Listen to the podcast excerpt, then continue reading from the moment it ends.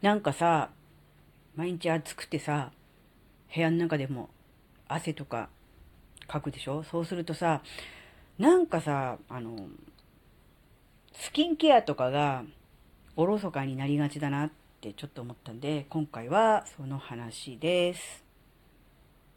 あずききなこがなんか喋るってよ。この番組は子供の頃から周りとの違いに違和感を持っていたあずきなが自分の生きづらさを解消するために日々考えていることをシェアする番組です。こんにちは、あずきなです。あのね、まあ、夏で暑いとやっぱどうしてもね、体もベタベタするじゃないですかって汗もかくので、なんとなく皮膚も、まあ、水分はあるような、潤ってるような気にはなってるんですけど、実はそうでもないんですね。意外と乾燥してたりとかするんですよ。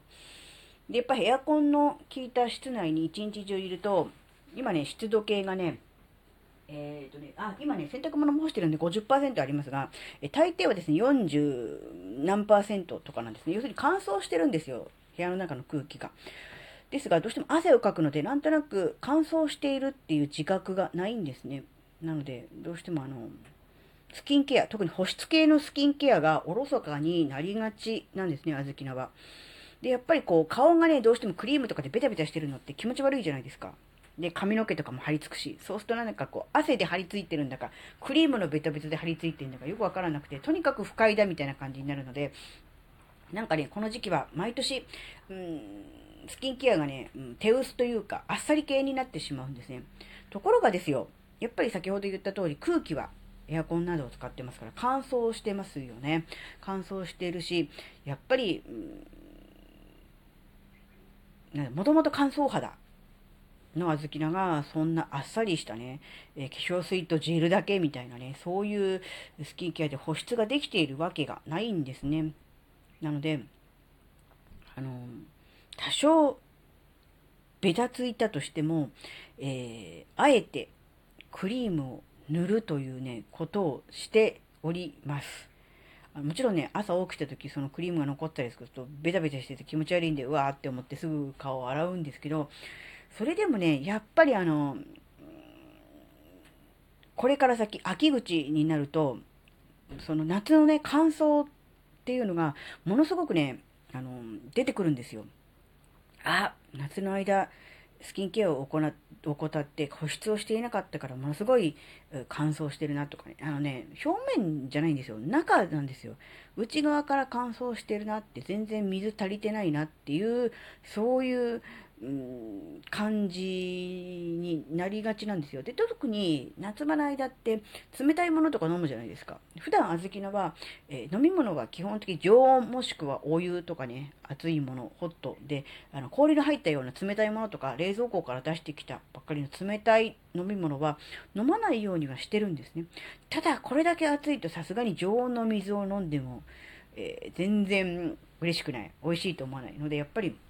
この時期はね、さすがに氷を入れてガンガン冷たいものを飲むということはしませんが、それでもやっぱり冷蔵庫から出してきた冷たいね、えー、水とかね、えー、お茶とかをね、飲むということに、ね、なってるんですね。ということはやっぱり体は冷えている。で、スキンケアは、えー、いい加減、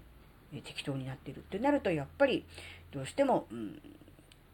中から、そして外から、え乾燥が始まってしまうのかなっていうふうに思うんですね。なので、まあ、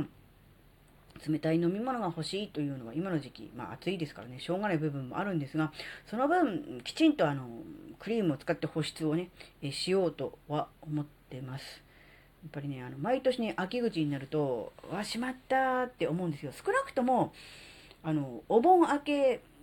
にはもう毎年、あの、クリームをね、あの多少暑くてもベタベタしても気持ち悪くてもしようと思ってたんですけど、もうそのお盆明けでももう無理ですね。もう、なんだ、夏場の間、夏だからと言って、ベタつくからと言ってクリームを塗らないということをしてると、もう、あの、秋口のその、なんだろう、肌のガサガサ具合に関してはもう耐えられないような状態になりましたので、夏場、どんなに暑くても、えー、クリームはちゃんと塗るという、そういう感じにね、あの、しました。なので今年のね、秋口は多少はいいのではないかという期待はしてるんですが、どうなんでしょうね。まあ、それもやっぱりあの年々ねいろんなものが衰えていってるというそういうことからうんなっているのかなっては思うんですけどねあの若い時はもう多少無茶をしても、えー、取り返しが効く、えー、リカバリーが効くかもしれませんがある程度年齢が重ねてくるとねやっぱりこうそれもできなくなってくるわけですよねやっぱだからそれに合わせてうん状況に合わせて、え変えていかなきゃいけないんだろうなっていう、そういうことね、考えました。ね。まあ、今回は、美容関係、えー、フェイスケア、ね、スキンケアのお話でしたが、これは、それに限らず何でもそうだと思うんですね。やっぱりこう、今までやっていたからそれでいいだっていうので住んでるうちはいいんですが、やっぱりそうもいかなくなってくるなと。うん、いろんなものの状況が変わってくる。そして自分自身のね、えー、体調とかね、そういうものも変わってくるわけですから、うん、少しずつね、こう、なんだろうな、こまめにね、うん、観察して、えー、微調整をしていくっていうことが大事かなって。それがやっぱりこう変化が、うん、激しい時代、そして自分自身の衰えに自分自身が気づくためにもね、やっぱりこう、まあ、定点観察って言ったらちょっと大げさですけど、やっぱり自分自身のね、えー、肌の状態、あるいは心の状態、いろんなものの状態とね、しっかり向き合って、その都度その都度対処していくっていうことがすごく大事かなっていうふうに思ったっていうお話でした。はい。今回のお話があなたの生きづらさ解消のヒントになればとっても嬉しいです。最後までお聴きいただきありがとうございました。それではまた次回お会いしましょう。じゃあまたね。